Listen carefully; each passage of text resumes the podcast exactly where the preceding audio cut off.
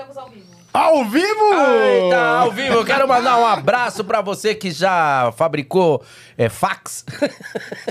Vendia fax. O que, tem a ver? É, o cara estudou. Você que estudou datilografia, serviu pra porca. Quem que você veio com isso na cabeça? lembrei você já tá agora. com isso? o cara que colocava carpete, né? Carpê. Aqui fala carpete. Carpete? A carpete fala aqui, É. né? Paraná é carpê. Ninguém mais usa isso aí.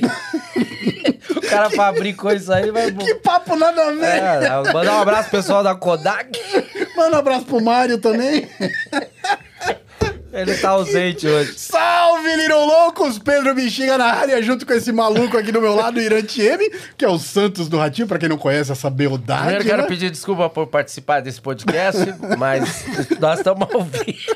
Queria saber quem te convidou. Você. Ai, Vamos falar da nossa convidada, que Vamos. hoje o podcast é muito especial. A gente tem muito assunto, muita Cara, coisa de bastidores. ela- Hoje tem um papo top, divertidíssimo aqui. bicho. É, Quem que é olha, a nossa convidada? Quando você falar em repórter e jornalista e você não citar o nome dela, é impossível. Hoje nós temos, ela é repórter, é jornalista, é co- corredora, esportista e especialista em é, tênis de mesa. Tênis de mesa, exatamente. Cara, Sabia? nossa. Como é que pode? É é um monte de Aquilo coisa é muito assim. difícil de jogar, né? Sabe que tem um- uma Caramba. Hum. coisa muito maluca? Que ela teve um AVC com 36 anos de idade. Caramba, o Pelé fez uma música em homenagem a isso, não fez? Como assim? AVC. Meu Deus do Não era? céu. Jura que você fez piada com isso? Não era? Você sabia, você sabia que nós estamos um passo do cancelamento? É mesmo? Era É ABC, o, o Anta. Ah, é ABC? Tá, mas tudo bem. Eu não vendeu disso. Quem nós temos aqui no É. Salada Cast hoje? Ela vai falar tudo no Salada Cast. Nós temos a honra de receber Flávia Travasso! Cara, você é linda. Obrigada. E você tá mais jovem. Ah, muito obrigada. Jura, Santos? E você é muito bonita pessoalmente. Você lembra de mim no SBT há muito tempo? Lembro, lembro. Quando eu, eu, eu, Isso que eu achei estranho. Porque eu era mais jovem e você tá mais jovem agora e agora eu tô mais velho. Olha que coisa maravilhosa. Você tá bem mais velho. Você tá bonito. Você teve AVC, eu acho que é bom ter. Não, Deve fazer bem pra pele, porque você ficou bonito. Gente, Nós eu vamos falar começar- sobre isso. Ó, eu vou começar falando que eu não sei se eu vou dar conta de vocês dois, não. Não vai dar. Eu sou- Vai, lógico que vai. Em primeiro lugar, queria agradecer demais você ter aceitado esse convite. Muito obrigado por você vir até obrigada aqui. a você, Bexiga. Eu sou super feliz, super contente de estar aqui. Me senti super honrada. Quando ele me falou, vamos lá, eu falei, lógico. Ninguém gosta por Eu causa já do gosto horário. pouco de falar, né? Eu já gosto pouco de falar, enfim. É, vai E ser uma briga grande, porque isso aqui fala demais, viu? Eu vou segurando ele aqui, dou uns Não, beliscões eu, embaixo eu- pra ele eu- ficar hoje, eu vou, hoje eu vou segurar. Eu- hoje eu só vou falar duas coisas, primeiro, que eu tinha que falar antes de começar o podcast. Que todo mundo tá reclamando das minhas unhas no programa. Porque eu tô fazendo reforma na minha casa e daí eu não tô fazendo as unhas. E aí, pronto, já justifiquei. Tá Agora eu bom. tô mais tranquilo. Vou fazer esse corte e vou mandar eu- pro Ratinho. E eu queria é, oferecer esse podcast a um grande amigo que eu perdi essa semana, que é o Minô, que acabou nos deixando, tinha a minha idade, aí foi um parceirão, um careca irmão aí, motoqueiro também, que nem eu. E que Deus abençoe e fortaleça o coração de seus familiares. Minô, você morava aqui no meu coração e mora ainda. Que Deus- Amém. Vamos fazer um programa com você. bastante alegria Vamos aí. fazer aí. Como é que você tá, Flávia. Flavinha? Como é que tá as coisas? Eu tô super bem, super bem. Hoje, né, depois de nove anos, o que, que aconteceu? Vocês já falaram que eu tive um AVC. Tô super feliz, super bem. Outro dia eu ouvi uma frase de uma amiga minha, que é uma amiga minha há quase 40 anos, assim. Muito tempo. Ela virou para mim e falou assim, Flávia, eu acho que você tá na sua melhor fase. E eu fiquei pensando sobre isso, sabe? Agora o Bexiga me perguntou, como é que você tá? Eu acho que eu tô bem. Eu acho que eu tô bem. Não sei se na minha melhor fase, mas eu tô super bem. Depois você vai falar desse tratamento, dessa Vou- recuperação. vou contar, vou Vamos. Não conta ainda, não. Vamos, vamos falar aí, vamos Todo ter mundo que vem detalhes. aqui, a gente pergunta, porque você- todo mundo conhece o lado profissional, mas não conhece o seu lado pessoal. E a gente queria saber quem é você, quem é a Flávia Travasso. Santos, a Flávia Travassos é uma mulher empolgada, é uma mulher feliz, é, é uma mulher que eu acho que ainda tem o brilho nos olhos é, quando fala de jornalismo, quando fala da profissão. É, eu me considero assim uma pessoa abençoada, assim, sortuda, porque eu acho que nem todo mundo, né, escolhe uma coisa que gosta de fazer. As pessoas precisam trabalhar, precisam É. pagar contas, né, mas que tenha prazer naquilo. Enfim, eu acho que não é todo mundo. E eu, eu tenho essa sorte, assim, de trabalhar com o que eu gosto, de, de fazer o que me dá prazer. Né? As pessoas na redação lá do SBT ainda falam, Flávia, mas como assim? Você já está aqui há 13 anos. Eu tenho 22 anos de televisão e 13 de SBT. Mas você ainda chega aqui empolgada contando da passagem que você gravou na rua. Eu gosto de ler o off. Não, antes de gravar, o pessoal talvez não saiba, né? A gente tem que passar ali o nosso texto com o editor, depois com o editor executivo. Sim. E aí eu vou lá e falo: posso ler? Como assim? Eu tô aqui fechando o jornal. Deixa eu ler, você precisa ouvir, assim, com a narração. Enfim. Então você me perguntou quem é a Flávia. Acho que a Flávia é essa pessoa. A Flávia é uma pessoa que passou por um momento muito difícil, momentos difíceis, né? Não foi só um. É, mas que eu acho que, que teve ali um jogo de cintura, de repente, para. Você é casada? Pra driblar. Não, eu fui casada. Tem é, filhos? Não, não tive filhos. Por enquanto, né? Um grande sonho de ser mãe ainda. Tenho 45 anos, mas acho que agora eu tô um pouco mais. Você tem 45? Sim. Não parece nada, né? Putz, grila. Apesar que 45 é jovem, né? Mas você parece bem menos. ah, que coisa boa, Santos. Tô gostando desse podcast, hein? Isso é bom. Eu tô gostando. E outros negócios sobre filhos, eu vou te falar. Eu fiz vasectomia. Ah. Mas Então- também, o que você já populou esse mundo. Não, cara, e eu fui fazer o teste depois pra ver se, se tinha, né? Se tava funcionando já, se parou de funcionar. Aí eles põem a gente no banheiro, faz num vidrinho, né? Aí tem que, né? Peguei no sono, cara. Como assim? A idade é uma droga. Me deu sono. Não deu pra fazer o teste? Não deu. Não deu. Mas vou voltar a você. Desculpa. Vamos voltar ali no comecinho. Você- A gente queria saber lá do comecinho, da sua infância, de tudo. Você já tinha essa vontade de ser jornalista? Você já queria estar ali na televisão? O que que te deu essa... Não, eu nunca tive vontade de estar na televisão. Na verdade, eu, eu decidi o que ia fazer de vestibular muito assim em cima da hora. Eu fiquei na dúvida de comunicação social, jornalismo ou direito. Falei, não, eu vou botar primeira opção comunicação social. Acho que acertei assim na hora.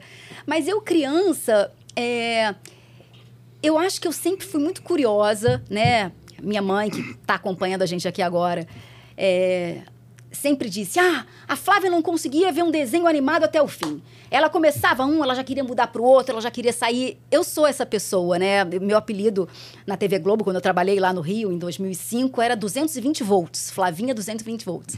Então, eu acho que essa coisa minha da agilidade, da rapidez, é, é desde criança, né? Eu não me tornei assim porque é, eu sou jornalista, não. Mas tem uma coisa curiosa, assim. Quando, quando eu era pequena, mais pequena mesmo, tipo 7, 8, 9 anos, eu ia para casa dos meus avós, isso no Rio de Janeiro. E meu avô, ele tinha umas duas máquinas de escrever antigas. Sabe aquelas máquinas Hum, que a gente gosta de apertar o botãozinho assim, Sim. sabe? Aquelas máquinas cinzas. Muita gente nem sabe mais o que é isso. Muita gente nem sabe mais o que é isso. E aí, o que eu gostava de fazer era pegar a máquina, colocava o papel ali e sentava do lado da minha avó e eu fingia que eu era a secretária do médico, por exemplo, e ficava perguntando para ela: "Ah, mas o que que, que, que você tá, o que, que a senhora tá sentindo?" Ia lá e batia. Mas há quanto tempo você tá assim? Ou seja, eu com 7, 8 A ver anos com redação. eu já apurava as informações, né? Eu já gostava de apurar, eu já gostava de perguntar e registrar de alguma maneira ali, né? Eu já Sim. registrava. Então, assim, Bexiga, você me perguntou se eu, se eu sonhava em- com televisão. Não, nunca sonhei.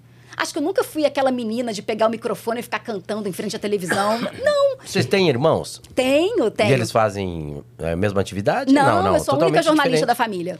Eu sou a mais velha, tenho uma irmã, Cláudia, do primeiro casamento, do, do meu pai. Meu pai se casou de novo e teve mais duas filhas. E eu sou a única jornalista. E como que você entrou nisso? Como é que iniciou a tua carreira ali no jornalismo? Eu já queria, enfim, quando eu decidi fazer comunicação social, eu não sei se com essa lembrança da máquina de escrever, meu sonho era ser jornalista de jornal impresso. Eu me imaginava assim, até altas horas na redação, digitando, não sei o quê.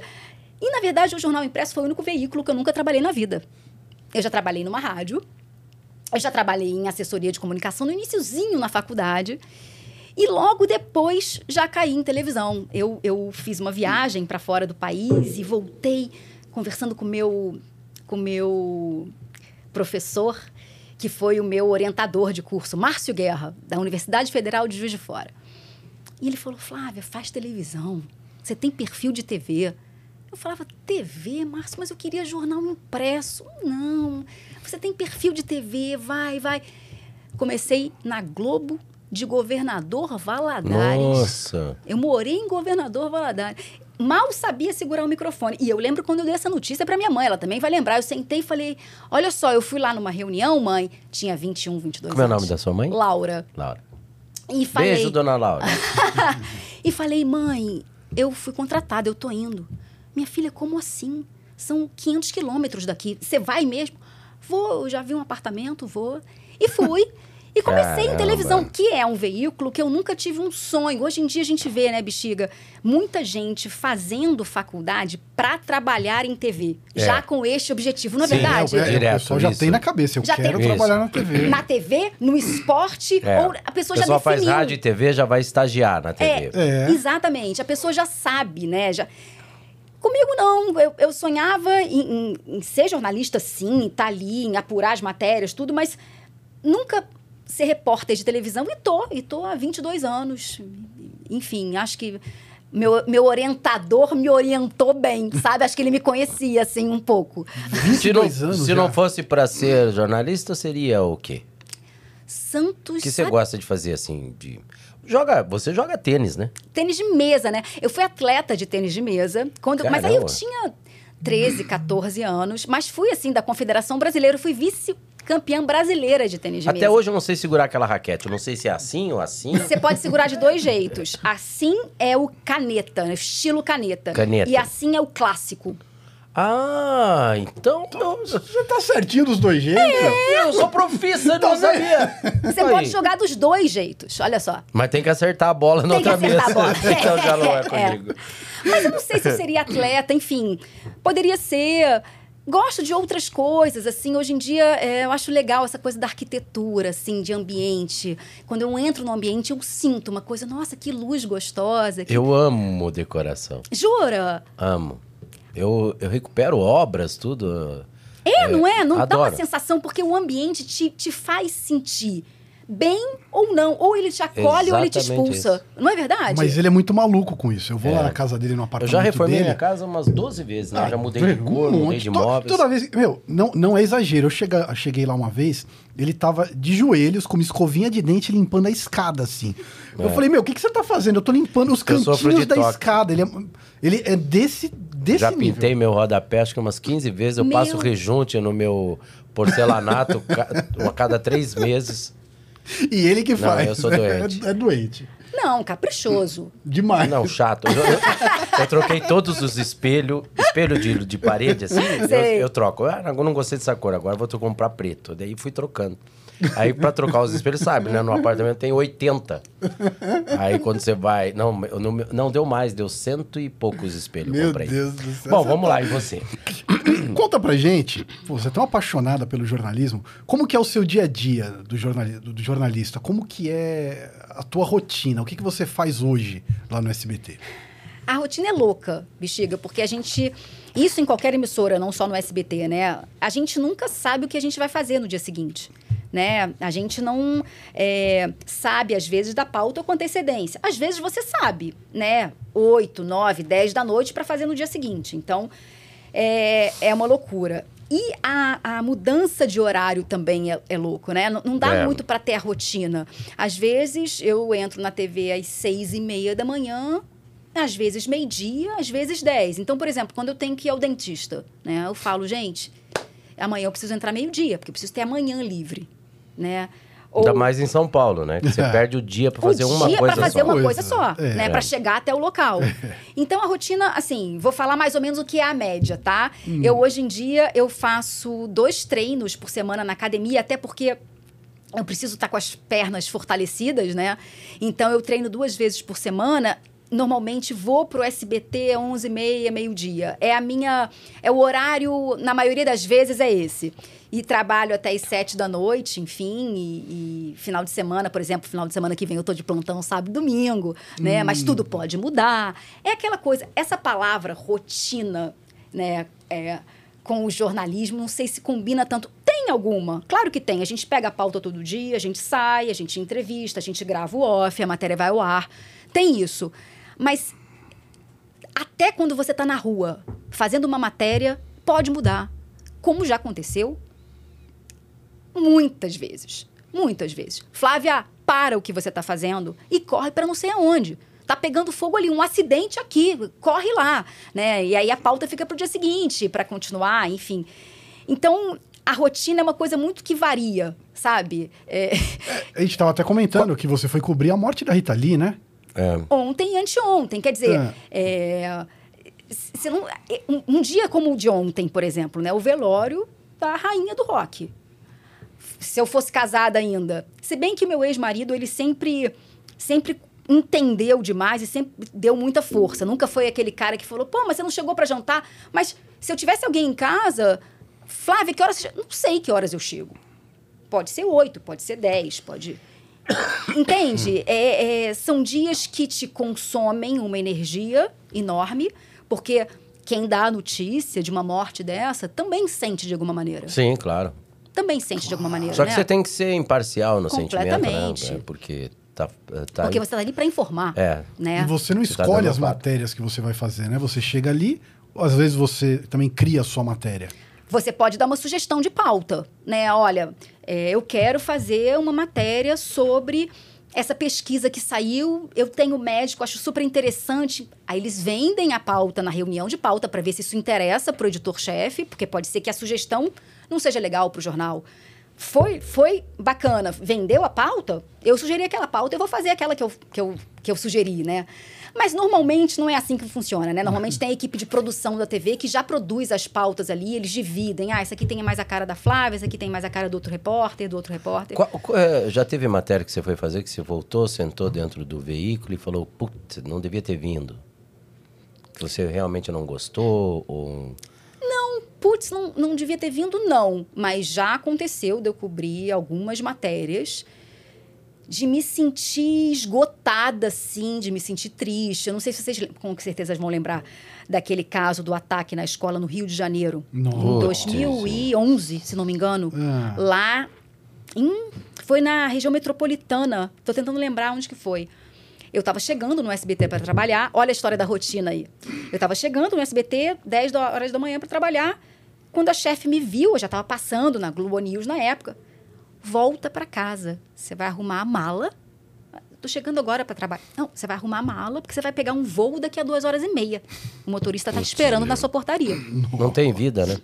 Então, assim, eu fui para o Rio esse dia, conseguimos fazer uma matéria ainda para o mesmo dia para o SBT Brasil. Entramos ao vivo, enfim. Eu lembro, Santos, que aquilo ali me deixou muito chocada e eu fui chorar dois ou três dias depois do enterro coletivo que teve no Rio de Janeiro, né? É. Um caixão do lado do outro das crianças, assim. Nossa. Negócio. Então, você entra debaixo do chuveiro, assim, uf, né? É, e desmonta. Mas, assim, a, a pergunta que você me fez de voltar pro carro, ai, não devia ter vindo, não. Não, Não, acho não. que não. Acho que não. Acho que eu tenho muito isso como dever, sabe? Eu preciso fazer, eu preciso não absorver isso aqui agora. E o mais legal de tudo é que aonde vê a, a, a canopla do, do SBT, é, a gente é bem recebido, né? Impressionante. É incrível, né? Impressionante. Quantas vezes eu já ouvi? Incrível. Ah, é do SBT? Pode entrar. É incrível. Não é? Nossa, isso várias vezes aconteceu comigo. Até me assusta. É. Assim, eles tratam a gente com tanto carinho, né? Só de ver. Sorrir, né? Eles veem a gente e abrem um sorriso, assim, não importa. Você pode estar vestido A todo de qualquer lugar. A gente fantasia. chega com o carro É. do SBT, o incrível. pessoal recebe muito bem, É. faz É. festa. É muito legal pergunta. isso. Já ouvi diversas vezes. Ah, se fosse de outra emissora, não entrava, não. Você? É. É. Eu vejo, às vezes, o carro do. SBT em algum lugar, assim, passando, e eu vejo que as pessoas até buzinam, né? O motoqueiro passa, dá uma buzinada pro carro, porque imagina, tem alguém Tem uma ali. simpatia. Boa, né? demais. O SBT tem uma empatia nas Demais. pessoas. Eu assim. tenho Tem, o pessoal gosta muito, fica feliz ali quando Fica a gente feliz, chega. se sente é muito bem. legal. Isso a gente se sente muito bem trabalhando. Eu no ia falar SBT, isso agora né? porque eu acho que começa dentro de casa, assim, a casa, o SBT, É. né? É um lugar muito gostoso, né? Um lugar muito feliz ali. As pessoas realmente formam uma A gente família. fala, ninguém acredita, né? Eu ando ali na praça de, de alimentação, Ação. onde você vai ali, vai no banco, vai no restaurante, tá todo mundo alegre, né? Não é? povo estranho. Todo mundo feliz. Mas eu tenho vários amigos na TV que falam: você é muito estranha, você é maluca, você não bate É bem, não. bom. Ah, mas quem trabalha em televisão tem alguém que é normal? Pois é. Não, pois não. é. Só tem maluco Eu já ali. parei pra pensar isso. Não é? Todo mundo. É. Você, então, Ai, ai. posso nem falar nada. Vamos dar. Eu tô Vamos... me segurando, você não faz ideia. Você não faz ideia. É, e eu Não não. precisa segurar, não. Não, não, eu tô me segurando. Vamos aproveitar essa pausinha aqui que a gente vai entrar nos Vamos. assuntos. Aqui tem muito assunto vou te pra gente perguntar um falar. negócio. Vamos falar primeiro, vamos falar dos nossos patrocinadores. é- Que sem eles o programa não, Não não, existe. funciona. Essa lingerie, Magnólia. Lingerie Magnólia. Vamos começar aqui a falar da lingerie Muita Magnólia. gente está em casa, assim, muitas mulheres estão em casa e estão procurando aumentar sua renda. Às vezes o marido não tem uma renda, ou você quer ter uma independência financeira, enfim. É, você tem que conhecer a Lingerie Magnólia. Mag- A Lingerie Magnólia é exclusivo. Você foi dar de presente para alguém, outra pessoa não vai ganhar igual. Então, é exclusividade. Você ganha presentes assim feito para você. Então, e você pode ser uma representante, revender. Você vai entrar no site, você vai se apaixonar. Exatamente. Você entra ali no gata. Sandrinha Dias, underline Magnólia, e você É. pode ser uma consultora na Magnólia, ou você pode fazer a sua reunião, porque a lingerie Magnólia não vende em lojas. Ela, só, ela é exclusiva de consultora. Então você marca uma reunião ali, Flavinha, e vai uma consultora na sua casa e faz um desfile. Você chama todas as suas amigas, faz aquele chá, aquela coisa, e as meninas mesmo vão desfilar, vão mostrar todas as lingeries, e a anfitriã ganha um monte de presentes. Só pelo fato dela ser anfitriã. Eu vou fazer em sabia? casa. Você não pode, homem não Oh. participa. Agora tua mulher pode fazer. Você ganhou o pijaminha da Magnólia semana passada. Eu tá vesti bom? ele, é gostoso demais. Gostou? Ah, só que o ruim é que você pega muito no sono rápido e aí não quer acordar. Mas é porque você já tá velho. É bom demais. Então entra Todos lá, os tamanhos, Sandrinha hein? Dias, underline Magnólia, todos os tamanhos, isso é muito importante. Já segue ela lá, manda uma mensagem, marca a tua reunião, ou vire uma consultora Magnólia. E vamos Aqui- falar também é. da W Vidal. Ah, bom, esse cara é fantástico. Esse cara, não sei nem o que falar. Ele tá lá no- em Rondônia e com tudo isso que nós estamos passando no Brasil, e ele é um cara determinado. Ele tem uma fábrica de jeans com jeans para criança, masculino e feminino. E por que, que ele tem o preço mais em conta e qualidade? Porque ele faz questão. Foi o, o sucesso dele veio daí. Aí ele fabrica em quantidade e tudo que ele tem, desde aqueles negócios do, de que vai atrás, que põe o cinto, como é que chama aquilo? Etiqueta, tu- tudo é dele. Então ele fabrica tudo, por isso sai mais barato.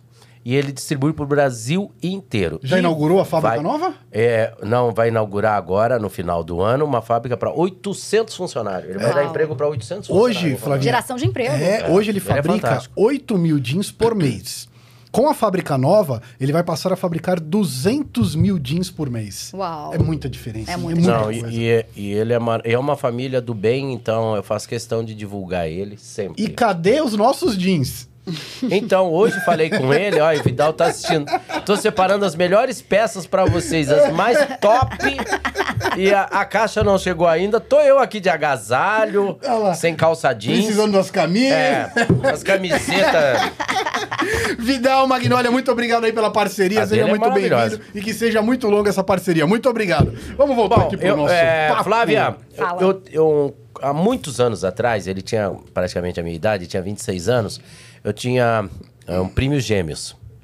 Eles eram gêmeos. E um não era atleta e o outro muito atleta. Muito atleta, nadava forte. E o outro era mais rock and roll e tal. E eles... Eu morava em Ribeirão Preto e ele foi dar um mergulho na piscina e teve um AVC. E não voltou Não, mais. mergulho na piscina? É, ele dava aula de natação.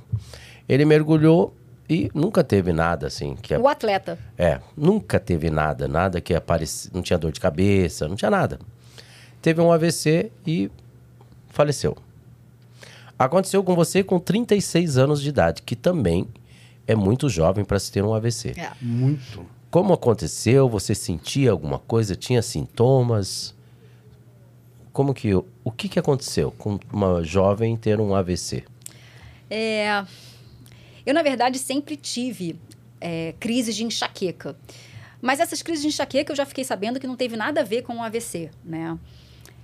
É uma coisa muito louca, Santos, porque a gente nunca vai saber, por exemplo, eh, se eu nasci com uma pequena má formação ou se essa má formação ela se deu durante a vida, né? Durante o tempo. O que o médico disse depois de alguns exames no hospital, né? Eu fiquei 30 dias internada, é que eu tive uma MAVE. A MAVE significa má formação arteriovenosa. Essa má formação arteriovenosa é a principal causa de AVCs em jovens. Tá? O que eu tive foi uma MAVE. E- Ah, eu acho que foi isso que ele teve. Uma MAVE É exatamente isso. É, eu não tinha aneurisma, não- não- enfim, era uma MAVE, uma má formação arteriovenosa. O que que, para as pessoas poderem entender, né? Isso, isso foi me explicado é, de uma forma muito didática ali no hospital, enfim. É como se fosse um encanamento de banheiro. Tem um cano, dali sai outro cano, sobe outro cano. É como se um cano tivesse ligado a outro cano de uma forma errada, que não era para estar ligado ali. Né? É, um vaso estava ligado num outro vaso e não poderia estar. Agora, eu não sei se eu nasci com esse vaso ligado erradamente ou se isso aconteceu. Ele tá desligado já. Ele, na verdade, ele foi colado. Por quê? Porque essa, essa ligação errada, ela se rompeu. Então, ela vazou sangue, né? Foram 30 ml de sangue, um copinho de café. Sim. Isso aqui de café. Um pouquinho, né? E que aí, já é o suficiente que já é o suficiente para um estrago, né? Eu perdi Como o- que foi, assim? Você tava aonde? Eu estava de folga, já trabalhava no SBT, isso foi em 2014. É, eu estava de folga no Rio de Janeiro, é, jantando com amigas de infância e o marido de uma delas. Conversando, devia ser uma da manhã de domingo já. E eu estava com a perna cruzada, a perna esquerda sobre a perna direita, conversando. Ah, ah. E de repente eu senti o meu pé desabar. A, a- a sensação mesmo, eu sempre faço isso com a mão porque a sensação é muito essa. Faz assim. É como se o pé tivesse desabado. E eu fiquei olhando sem entender. Eu fiquei pensando, será tipo, que foi. dormiu ali? Não, a sensação não é de dormir, a sensação não é de, de formigamento. A Perdeu o controle? É de desabamento. Perdeu a força, perdeu. Desabou. Não a ponta sentia do pé, mais. É, a ponta do pé ficou apontada para baixo. Ela Hum. desabou.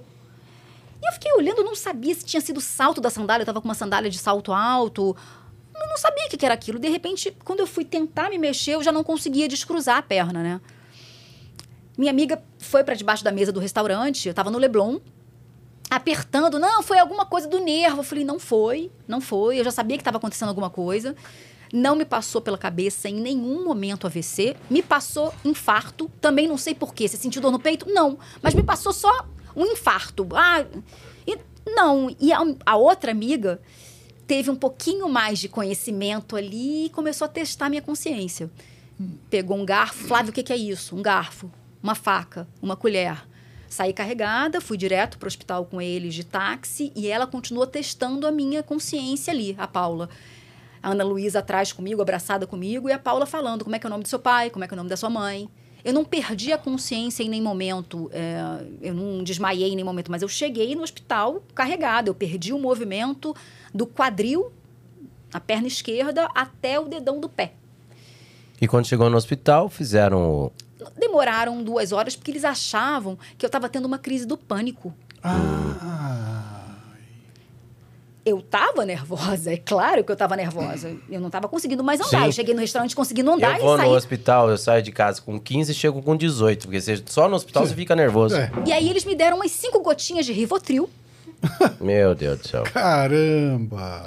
para ver se eu acalmava. Bom, acalmei, mas o movimento não voltou, né? Depois de duas horas, uma hora e meia, eu fui para tomografia e a moça voltou, a enfermeira voltou com dois olhos arregalados, né? É, eu lembro que eu- muito dessa cena até hoje. Eu estava com a minha mãe, com a minha irmã, segurando a minha mão e a Ana Luísa, minha amigona, né, a minha melhor amiga, assim, segurando a outra mão. E a moça não usou essa, esse termo AVC, né? Eu acho que eles são muito preparados para isso. Ela falou: olha, você teve um pequeno sangramento no cérebro, você vai ficar internada na UTI. Eu falei, opa. Putz, grilo. Caramba! É. E eu só fui me dar conta mesmo que era um AVC, né? Depois, assim, de dias, sabe? Não cai a ficha. Ah, eu tive um acidente vascular cerebral. Não é, não é na mesma hora que cai, sabe? E aí fiquei, fiquei 30 dias no hospital. É, para mim, eu realmente não estava fazendo noção nenhuma de que era grave, porque quando eu cheguei no leito do hospital no, no dia, eu falei com a enfermeira: eu posso ir ali no banheiro rapidinho, porque eu, eu quero dormir, posso fazer um xixi? Minha filha, você não teve uma gripe, não. O que você teve foi muito E sério. não voltou, podia- a perna não voltou. Não, 30 dias. Eu, eu tive um mal súbito que eu durmo muito pouco. E eu tava com estresse, minha filha tinha acabado de ser internada, né, com um problema. Então, Enfim, foi um acúmulo de problemas. Eu fui empurrar minha moto na garagem e só vi no vídeo. Assisti que eu caí duro lá, acordei na UTI. Nossa. E eu, quando acordei, eu achei que tinham cortado meu peito, né? Porque você acorda e vê todos aqueles aparelhos. É, é. Você sai puxando tudo. Eu olhei meu peito Do pra nada ver se tinham teve cortado. É. Fui parar na UTI. O estresse, né, no caso. Mas é que sirva como, assim, orientação às pessoas. Muita gente está nos assistindo. Pra, co- às vezes você vai ter um derrame, faça um teste. Coloque os braços para frente, se você não estiver sentindo bem. Se o braço, se você não sustentar o braço e ele não, se você não sus- sustentar, você está tá tendo um início de infarto.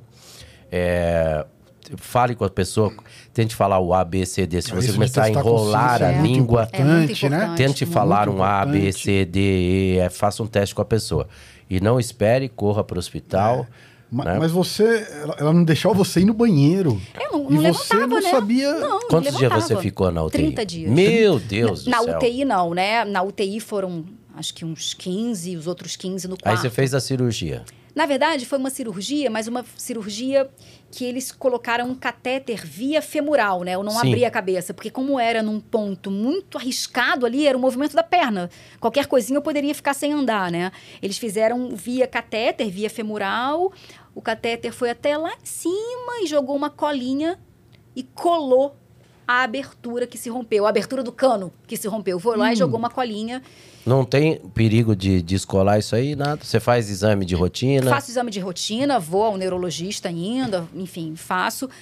Na verdade, não existe perigo de soltar, existe risco de se formar uma outra MAVE. Né? Se formar uma outra má formação ali. Mas eles falam que depois de 10 anos, depois o risco diminui muito mais, né? Eu já tenho 9 anos Nove de AVC. anos. Então, estou muito confiante que nada mais vai acontecer. Eu continuo. Outro dia eu fiz uma. Final do ano passado, se não me engano, com a minha, com a minha médica, uma tomografia. Que- Que nós somos leigos, né? Eu só orientei as pessoas falando porque a gente sabe que o meu médico falou isso pra Uhum. mim, então eu passei o que o meu médico falou. Não estou me posicionando como Claro, especialista e nem claro. médico, porque eu não Não. posso fazer isso. Tudo Claro. é válido. E aliás, né? não, não, não entendo. Mas me conte assim, no AVC, é, pode entortar a boca, pode amortecer outras partes do corpo, como você aconteceu, amorteceu as pernas. Eles te falaram o que normalmente É. Sim, acontece? O AVC, né, ou o isquêmico ou o hemorrágico, ele, ele, ele ali naquela parte onde há o acidente, os neurônios ali morrem, né? E todo o movimento do nosso corpo sai do cérebro. O Sim. comando todo sai daqui, né? No meu caso, o local onde houve o acidente foi no local que comanda o movimento do pé e da perna ali, né? Ah. Principalmente do pé. Então, tem pessoas, por isso que tem pessoas, por exemplo, que não sofrem nada na perna, mas ficam cegas. Sim. Ali, o AVC foi num local do cérebro que mandava os sinais para a visão. Eu tive, eu tive isso. Um AVC. Um monte. Porque tem uma parte do meu corpo que fez assim também. Do nada. Faz tempo? Meu agora? Deus do céu. Você tá, tá fazendo fisioterapia? É bem central, sabe? Acho que é outro Foi nome. igual o caiu do pé. nada, cara. Ficou mole, caiu do Eu nada. acho que é outro nome isso aí. É, eu Eu não sabia sei porque eu tinha- deixo você fazer essas piadas. Mas o que teve- você falou, Santos, é muito interessante de informar as pessoas, porque depois que eu me recuperei, voltei pro SBT, né? Fiquei um tempo, seis meses na edição, Sim. sem poder ir pra rua, e voltei pra rua finalmente, eu sugeri a história da sugestão da pauta É, aí. que é, que é legal. Que é legal. Muita gente não sabe, né? E a gente fez uma série de reportagens, isso em 2015, pro SBT Brasil. Foram cinco matérias, de segunda a sexta. Falando um pouco a diferença do AVC isquêmico pro hemorrágico, que dá em criança, que pode dar em jovem. Sim. Quais são os tipos, quais são os sinais, né? Com médicos eh, de hospitais renomados dando entrevista, orientando as pessoas. Porque eu acho, Santos, assim, que a gente tem que tentar é, fazer do limão uma limonada mesmo, né? É. Aconteceu comigo, A minha sogra foi assim. É. Ela não conseguia levantar a xícara, começou a enrolar a língua. Pois minha é. mulher, a minha mulher falou, ela está tendo um, Um AVC. um- é, tem que levar urgente ao, ao, ao hospital e E era. dito do e nada, feito, do assim, nada. Do nada. Então, assim, eu acho que é, a, a doença não dá um aviso. Não. Né? Não, não avisa com antecedência. Esse meu amigo foi a mesma coisa. É. Do nada ele E você teve alguma sequela? Ficou alguma. Ficou, ficou uma sequela. é, eu tinha ficado com uma sequela pior, né? Eu realmente não conseguia. Você não consegue andar normalmente? Eu consigo andar normalmente, Santos, mas eu tenho uma pequena sequela. Quando eu ando, a minha perna atrás do joelho, é, ele- os médicos chamam de hiperextensão. É, o joelho vai um pouco mais para trás do que o direito. Então, Uhum. às vezes, eu perco, perco um pouco tempo e dou aquela mancada. Ah, isso eu faço também. Faz, né? Mancada Ainda bem que eu não dou mancada na televisão. Na televisão, Eu dou, não minha eu mãe direto. reza muito pra não dar mancada na televisão. mas assim, é, às, às vezes as pessoas não notam nada, tá? Ah, mas você teve um AVC? Como assim? Não notam. Eu fiz uma cirurgia, o meu pé tinha ficado um pouquinho pra dentro. Eu fiz uma cirurgia com um grande médico, que, que sensacional. Ele fez uma engenharia no meu pé. Ele trocou o tendão de lado pra levantar a parte que tinha ficado caída. Então hoje meu pé é retinho. Graças a Deus, enfim. Mas eu tenho uma pequena sequela. Às vezes as pessoas perguntam assim: Nossa, o que, que aconteceu? Você machucou a perna? As pessoas às vezes O que, que houve? Você bateu? Sabe? Mas é uma coisa que também não é todo dia. Muito engraçado. Você faz exercícios, né? Faço. Direto. E você não é- era esportista, fiz- né? É. Você, você Pode corria. Como é que ficou Pode, isso? deve fazer. Deve fazer. Deve fazer. Mas você continua correndo, continua naquela. Correr é uma das coisas que eu sinto mais falta de fazer. É, se você perguntar assim, o que, que você fazia naquela época que você não consegue fazer hoje? Eu corro, bexiga, assim, um pouquinho. Hum. Mas é, é completamente desconfortável, porque o pé, ele não entra no chão como ele tem que entrar, né? Calcanhar Ah, e sim, ponta. sim, sim. Ele entra batido. Então, é uma coisa que me cansa, que dói um pouco a perna. Então, eu não, não participo de corrida mais de 5, de 10 E quilômetros, como eu já Pedro? participei. Qual é a sua caminha?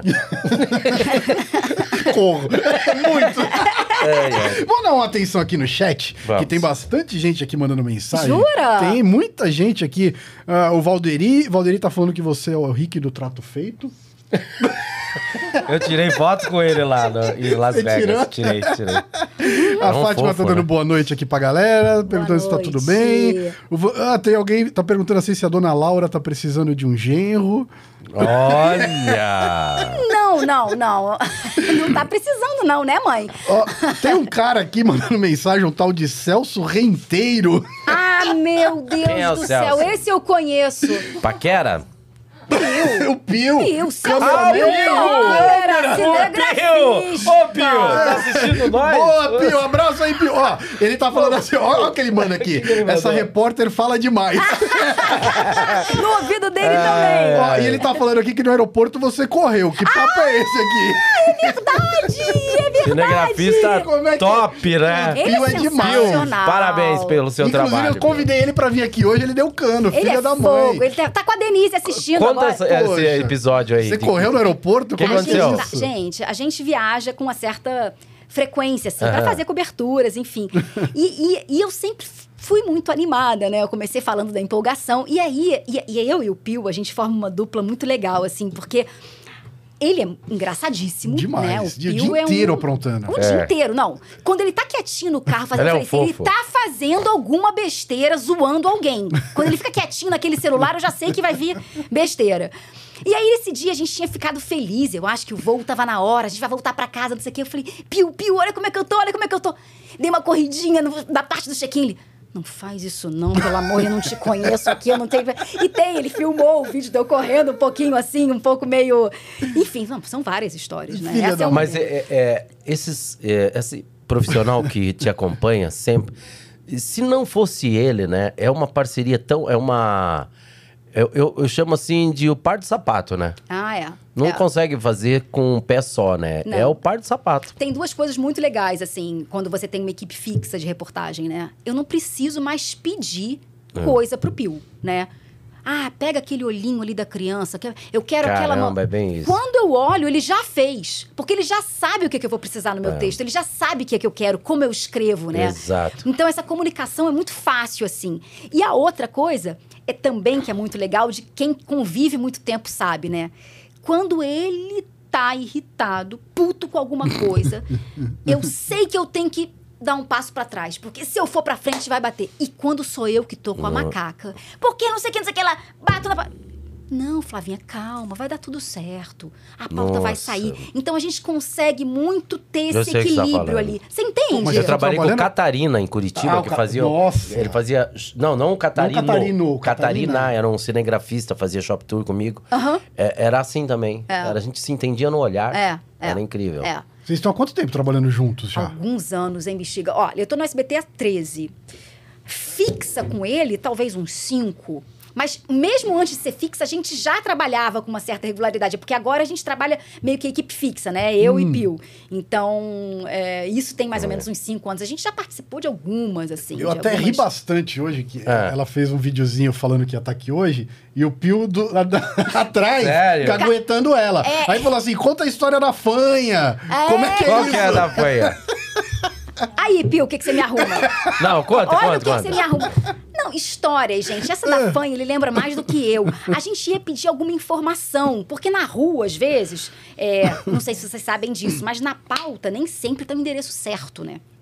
É o que a gente sempre enfrenta. Ou tá um número errado, ou a rua tá confusa. A gente foi pedir uma informação, eu falei, vamos naquela moça, vamos naquela moça, vamos bater ali, vai dar certo. Quando a gente começou a comer, a mulher era fanha.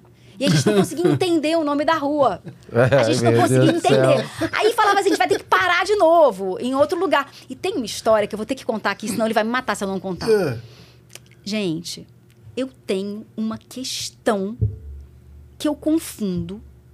Mais de uma vez já aconteceu isso. O Eduardo Suplicy com o padre Júlio Lancelotti. Nossa. Eu acho os dois idênticos. Mentira! E eu preciso contar um segredo. Ah, Eu já falei ao vivo isso, mas estava bem longe, quase não deu pra ver. Era um evento num palco e eu não conseguia ver direito quem estava já no evento. E eu falei que era o padre Júlio Lancelotti. Meu amigo, na época, que estava fazendo a mesma cobertura, repórter Fábio Diamante, que vocês sabem com Sim. Você tem a imagem é. dos dois aí pra colocar aqui? Gente! E ele virou pra mim e falou assim: Ô, sua doida. Não é o padre Júlio Lancelotti. Parece, não parece? Eles são carecas, eles são cabelo branquinho, eles têm o Eu óculos passei- fininho. Ai, meu Deus do Eduardo céu. Suplicy, Eduardo Suplicy. Padre Júlio Lancelotti. E aí, essa não foi a pior. A pior foi na missa de sétimo dia da que matou o indigenista, enfim, lá na, né, na Amazônia. A gente foi na missa na Sé e eu fui cumprimentar igreja, máscara, todo mundo no topo para começar a coletiva. Bom dia, Padre Júlio. Meu Apertei Deus a do mão. céu. Era o Eduardo Suplicy. Mentira! Segunda vez. Segunda vez. Fábio Diamante fala: você precisa ser internada. Eu dei um né? fora com que eu- um que é âncora. E ele se tocou? Eu fiz isso. Não, acho que não. Foi ele também tão tava meio rápido assim, ali. foi muito rápido. Eu fiz isso num evento. Ah. O, o- é, Não, eu fiz isso num evento, num- um que é âncora, que é repórter, e outro que parece com- com aquele é, do Castelo Ratimbum que apresentava. Sabe aquele rapazinho que apresentava o Castelo Ratimbum, um talento danado? Hum. E tem um âncora aqui muito parecido com ele. Gente. E eu encontrei esse jornalista num evento, eu falei, cara, eu sempre fui apaixonado pelo Castelo Ratimbum. E ele olhou pra mim e falou, eu também. Meus Ó, filhos, gente. tudo. Eu falei, ai, que merda, não é ele. Mentira. Eu tenho um grande Eduardo problema que eu não guardo nomes. Eu, eu tenho problema de nomes. Pra, pra saber quem é quem, assim, eu tenho essa dificuldade. Ai, gente. Caramba. Não, mas peraí. Ó, Ela tá preparando aqui, peraí que a gente já vai, a gente já Ai, vai ai, mostrar ai. nessa A gente vai câmera mostrar, a gente vai mostrar na Vai, câmera, ela tá Vai mostrar preparando. nessa câmera aqui. Você... Mas é só eles que você confunde também. de longe, dá uma olhada. Os dois com São óculos, parecidos. Posso colocar? Pode, nariz fino. Ó, o Pior que queixo. parece mesmo. Gente, já tá aparecendo aí pra vocês? Parece. Pessoal, olha só. Quem é quem agora? Quem é quem? Vocês, vocês podem me dizer, olha só, Verdade. né? Não é uma coisa assim lá, tão absurda. o que que você tem a dizer disso, Pio? Parece, Deve estar as realmente. gargalhadas. Pior que agora. parece. Eu não- Gente, eu não sou tão louca assim, vai. Verdade. Estão falando aqui, E eu ó. adoro os dois, tá? Adoro Estão os assim, ó, dois. coitado do padre, estão falando que você é uma figura. A do fanho, você sabe que teve um cara que foi no motel com a menina, ele era fanho. Hum. Ele foi no motel com a garota, chegou lá tal. com- E chegou na portaria e falou: Me acertar. É. O vinho, uma fona. Ele falou: Desculpa, senhor, o vinho o senhor vai pagar. Mas a foda é o senhor que paga. Eu falo, não, de limão.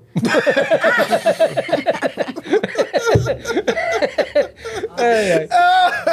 As piores piadas você vê aqui no Salada Ah, Cast. eu não podia deixar de contar essa, é velha, Tem um, é. tem um outro caso aqui que o Pio tá se rachando o bico, que ele É. falou que aconteceu na Bahia. Esse caso, esse caso não foi engraçado, mas olha. Não só. foi Não, não foi engraçado, mas vale a pena contar. Olha o que, que a gente passa, gente. As pessoas não têm ideia. Hum. Fazendo uma série de reportagens no sertão da Bahia. Sugestão nossa! Sugestão nossa, minha e do Pio. O SBT Brasil adorou, vamos investir nessa. Fomos pro sertão da Bahia, ficamos lá, eu e Pio, três ou quatro dias. Para falar as consequências da Covid-19 nessa área mais pobre do país. Tanto na área da educação, como na área da economia, quanto na área da saúde. Fomos fazer a matéria. Durante uma das matérias ali, né, que era falando sobre a economia, a gente foi visitar uma senhora muito pobre, muito carente. Chegamos na casa dela, fizemos imagem, Pio ali gravou ali, a única panela que tinha em cima do, do fogão tinha um pouco de água de feijão, né? A gente abre ali a, a- os armários, né? A dispensa vazia, Meu enfim. Deus. E ela contando que estava com problema de saúde, parará, parará. E aí fizemos a entrevista com ela. O Pio montou um super cenário ali, tinha uma- um foguinho de, de, de- de- ali de um fogão de a lenha, sabe, no fundo, e ela falando, falando, falando. Quando acabou a entrevista, falei, dona Ninha, muito obrigada, dona Ninha, você ter recebido a gente. É, essa entrevista vai. Ela levantou. Pio já estava guardando a câmera. Quando ela levantou, ela desabou no chão. Ela desmaiou. Meu Deus. O Pio ligou a câmera, falei, me ajuda. Ele veio e me ajudou. Eu consegui levantá-la sozinha do chão. Pio, uma água, uma água. Flávia, calma. Eu acho que ele ficou preocupado comigo, porque ele, ele, ele ficou em pânico ali, né? A mulher desmaiou. Só tinha vocês ali. Só tinha nós ali naquela casa. Eu falei, a gente, ela morreu, né? Primeira coisa, a pessoa Nossa. tá Meu Deus estatelada no chão. Bateu a cabeça, bateu as costas. Caramba. O Pio, eu não tô achando uma casa que não tinha torneira direito, gente. Nossa, que Gente, situação. assim, eu acho que, que as pessoas não têm muita ideia é, de uma realidade que a gente vê de perto, Uhum. sabe? Não, mas agora mudou, né? Agora. Ah, Agora? não, lá vem. Não. Começa. Não começa. Agora. Não começa. Big abóbora. Não, mas as pessoas não sabem mesmo. Não as pessoas falam muita coisa que não sabem. Pô, eu fiz muito construindo um sonho com o Celso Portioli, fiz Ah, muito. antes, e fiz né? muito Não de é volta a pra minha terra com o Gugu. bastante. Então, a gente entrava em comunidades, entrava nos lugares que você vê a realidade. Você já passou por vários perrengues assim? Vários, vários perrengues. Você lembra de mais algum que foi marcante? Eu- você falou de perrengue, eu não lembro exatamente Mais de difícil, a maneira mais difícil. Uma das coberturas mais difíceis foi a da do deslizamento de terra, daquela chuva absurda que teve no estado do Rio. Deve ter uns 10 anos isso. É, cada repórter foi para um lugar. Um foi para Friburgo, um para Teresópolis, eu fui para Itaipava. É, o que eu vi ali é algo que talvez eu nunca mais vá ver na vida. Assim, de a chuva destruir uma pousada, né? Da gente ver o pé das pessoas, né, Meu de Deus ver, do céu. de ver o resgate de criança dentro de casa que a água tampava o telhado, né? Corpos saindo. É, Gente, é um negócio assim. a- aquela cobertura foi um negócio muito, muito marcante, assim. Muita, muita destruição e, e- e muita e, e muito escancarada ali a força da natureza, sabe? A força da água. De, de uma pousada de pé destruir, passar por cima todos os hóspedes. Deslizamento, nossa Senhora. deslizamento de terra. Fiz alguns, né? Tô contando um desse que tem 10 anos, que Sim. foi muito marcante, porque eu fiquei ali muito tempo, né? Foram 10 dias. Foi, foi, foi bem difícil, assim, fazer, né? Porque a gente ouve histórias, parente que sobreviveu, que perdeu esposa, filho e mãe. O cara sobrevive. Você- você- como é que você continua vivendo, né? E como é que fica ali o seu psicológico, o controle pra você dar aquela notícia ali e não não passar o, o, o que você tá sentindo ali naquele momento? É difícil. É muito difícil, bexiga. Você consegue dormir à noite e apagar aquilo da mente? Consigo, eu não consigo apagar da mente, né? Eu tô lembrando agora aqui com vocês imagens na minha mente aqui que nunca vão sair, né? Mas eu consigo, eu não sei até que ponto que eu consigo ali dar aquela separada. Talvez o excesso de matérias que tem, né? E outra. Uma por dia, uma é, por... sim. né? Eu fiz uma hoje, mas amanhã tem outra suíte pro jornal, tem outra.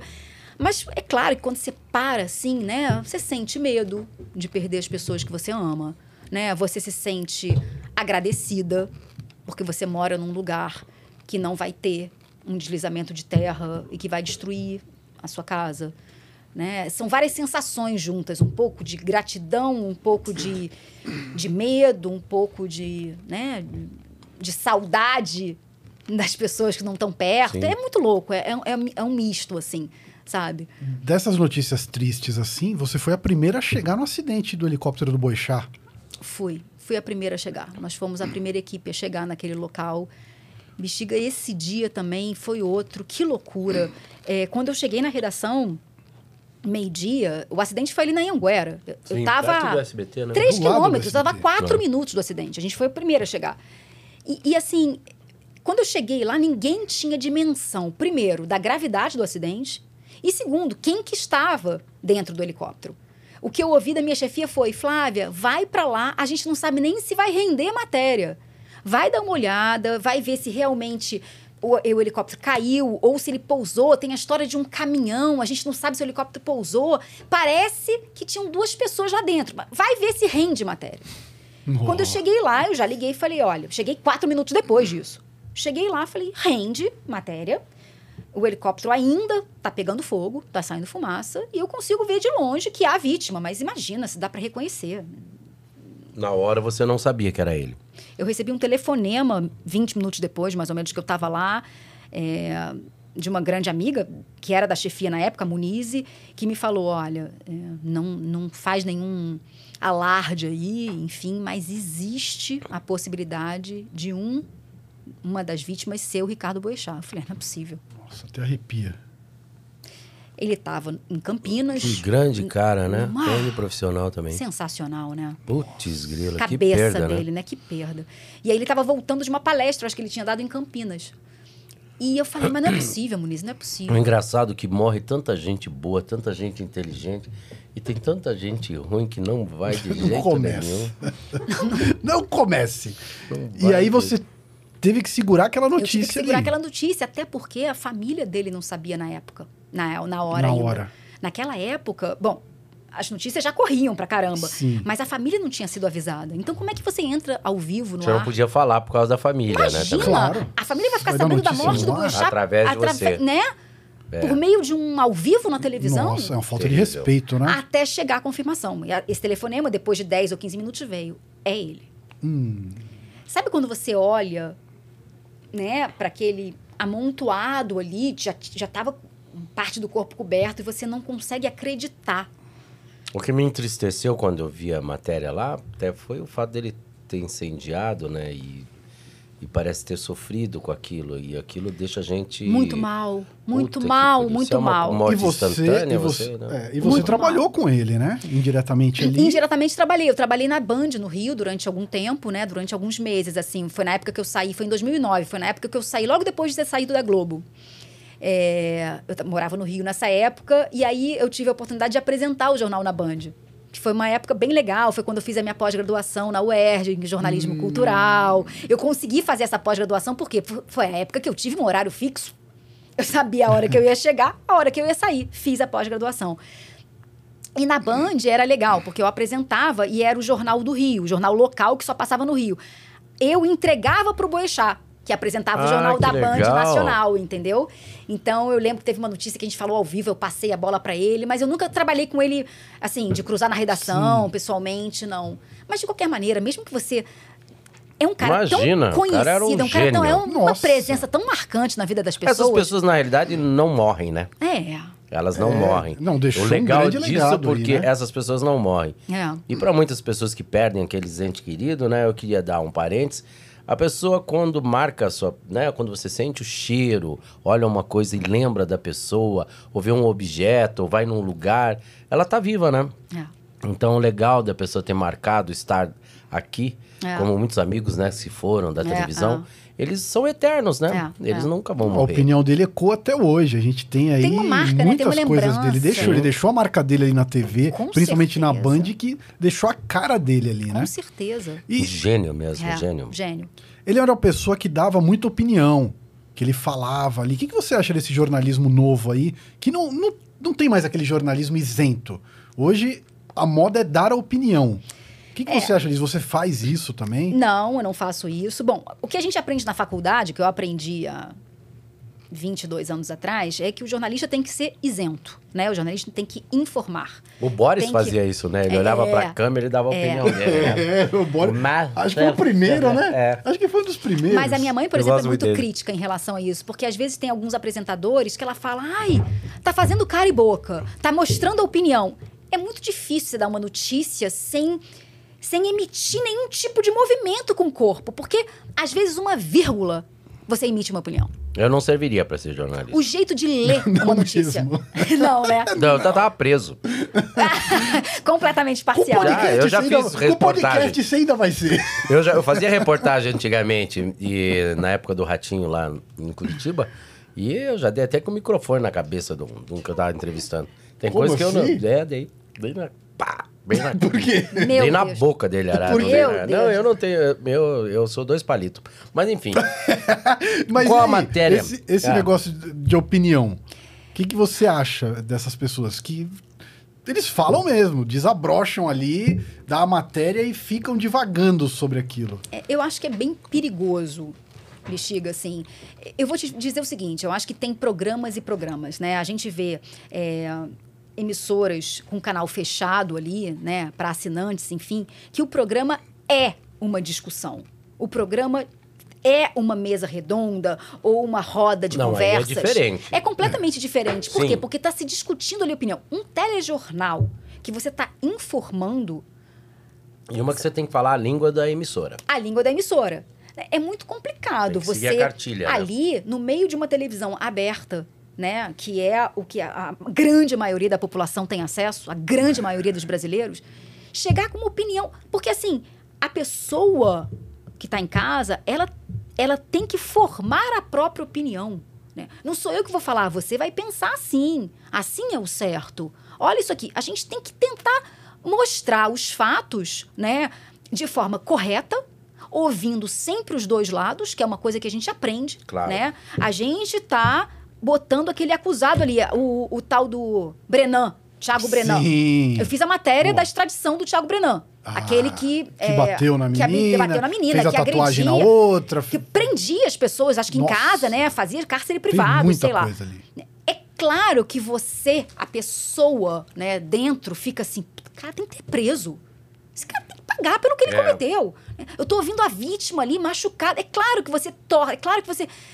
Mas você tem que ter um, um, um senso de que, mesmo o cara que é acusado, ele tem que ter a chance de dar a versão dele. Você concorde ou não? Nós, tem- nós estamos vendo muito jornalista da matéria falsa. E dá com um sorriso na orelha ainda. É. Né? É a fake news, né? É, a história da fake news. É, essa. É terrível, né? É terrível. Qual a matéria que você mais se orgulha? Que eu mais me orgulho? Caramba, que difícil. É, deve ter bastante também. São né? várias, são várias. Eu acho que essa série do AVC é uma coisa que eu me orgulho, porque eu acho que foi uma sugestão minha que teve um, um viés, assim, de alertar as pessoas, sabe? É... Que você Difícil. viveu aqui. Ah, voltando lá atrás, que você não falou, aquela senhora que caiu, como é que ela tá? Ela tá bem! Ai, ela graças tá a Deus, eu tava preocupado com ela. Dona Nília. Ela desmanhou por quê? Ela desmaiou. Eu acho que ela deve ter caído a pressão dela, alguma Ah. coisa assim.